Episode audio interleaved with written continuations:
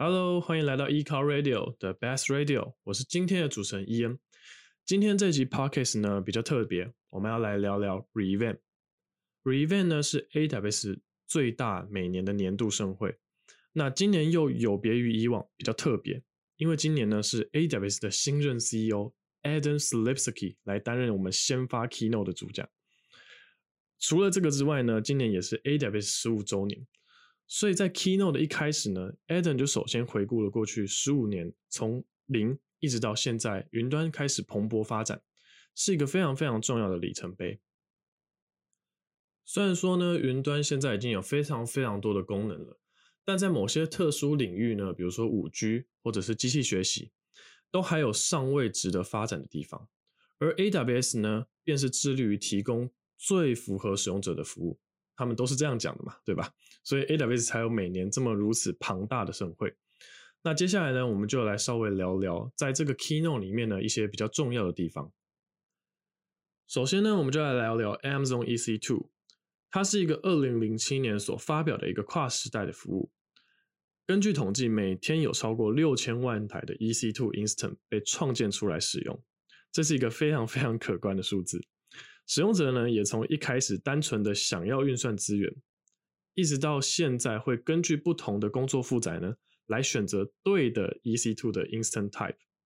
目前已经有四百七十五种不同的 Instance Type，而近年来呢，AWS 也开发出了 ARM 架构的 EC2 Instance，称为 Graviton。而在今年呢，也推出了第三代的 Graviton 三，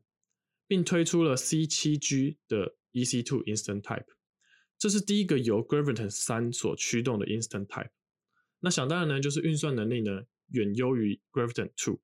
除了运算资源类型的更新之外呢，接下来就是网络的部分了。其实现在目前有许多的企业都是透过有线网络或者是 WiFi 来进行网络连线。可是，在大量硬体装置连线的情况下呢，虽然说 WiFi 比较便宜，但是却会容易受到讯号强弱或者是覆盖范围的影响。所以这也是为什么现在各国都在推五 G 嘛。如果透过五 G 的话呢，就可以很轻易的连接数以万计的设备，而且大大的延长网络连线的距离，同时确保大面积的覆盖范围，所以可以得到高频宽、低延迟的效果。可是呢，如果你要实际设计一个五 G 行动网络的话呢，需要大量的时间，而且它是一个非常非常麻烦的过程。除了需要电信专业知识之外呢，也需要与当地的电信提供商呢合作，所以并不是一个简单的事情。因此，AWS 呢，它推出了 Private 5G，它是一个目前还在 Preview 的一个服务。透过这个服务呢，你可以利用 AWS 和美国、日本、韩国电信业者他们所提供的硬体、软体或者是 SIM 卡，让使用者可以建置 Private 5G 的网络环境。从云端一直到低端机房，一路串联到你的终端装置。接下来呢是数据的部分。数据呢一直以来都是帮助人们做决策一个非常非常重要的依据。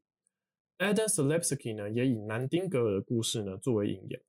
强调当初呢他就是透过数据来分析战场人员伤亡，其实大多数呢都是缺乏完善医疗而导致的，所以进而促使了战地医院的诞生。而在这个数据爆炸的时代呢，一般的资料库呢，其实已经无法负荷使用了，甚至呢，你的资料来源横跨了不同种类的资料库，毕竟有些是结构化资料，有些是非结构化的，因此开始有了 data lake，也就是我们俗称的资料湖，它可以将各种结构化或者是非结构化的资料呢汇集在一起。那想必大家听到这边都已经想到 Lake Formation 这个服务。没有错，Lake Formation 这个服务呢，它就是针对资料的权限控管上面呢，新增了一个新功能，叫做 Row and Cell Level Security for Lake Formation。它能够让使用者针对栏位来进行权限控管。顾名思义，就是其实并不是所有的部门或所有的单位，它都需要有权限去看整个资料湖里面的东西嘛。所以我需要做到权限的最小控管。此外呢，它也针对 Lake Formation 资料一致性新增了 Transaction for Govern Tables in Lake Formation，来为使用者提供一致性的资料表。所以呢，多来源的资料呢，就可以以 Real Time 的方式了来更新资料，让使用者在查询的时候呢，不必等待资料批次更新完成。除了数据的保存外呢，AWS 也针对四项数据分析服务推出了新功能，分别是 Redshift Serverless、EMR Serverless、MSK Serverless 以及最后一个 Kinesis On Demand。其中呢，前三项看到 Serverless 这个字眼，哇，大家应该都可以猜到了，AWS 又帮我们把基础设施托管起来了。以往我们在开 Redshift 啊、EMR 这些东西的时候，其实背后都是开一台机器。所以有所谓的 instance 或者是 cluster 这样子的角色，使用者呢需要自己去维护这些机器。但是这个新服务推出来之后呢，我们在使用的时候呢就不需要去维护这些基础设施了。而 Kinesis on Demand 呢是一个新的效能单位的设定，使用者不需要再去配置容量，服务会根据使用者需求呢自动缩放。所以就目前看起来，越来越多东西被 AWS 托管起来了，代表一般使用者呢，其实也能够轻易的去上手这些服务。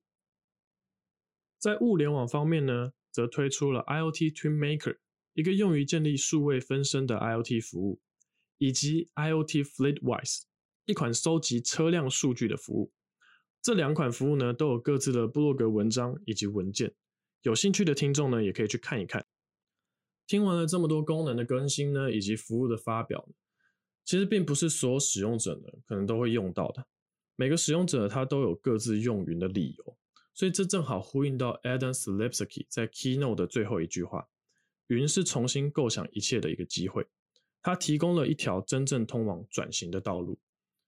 可能在一开始，使用者都是因为一个最单纯的理由呢来选择使用 AWS，比如说我可能只是需要一台虚拟机。或者我只是想要一个储存空间，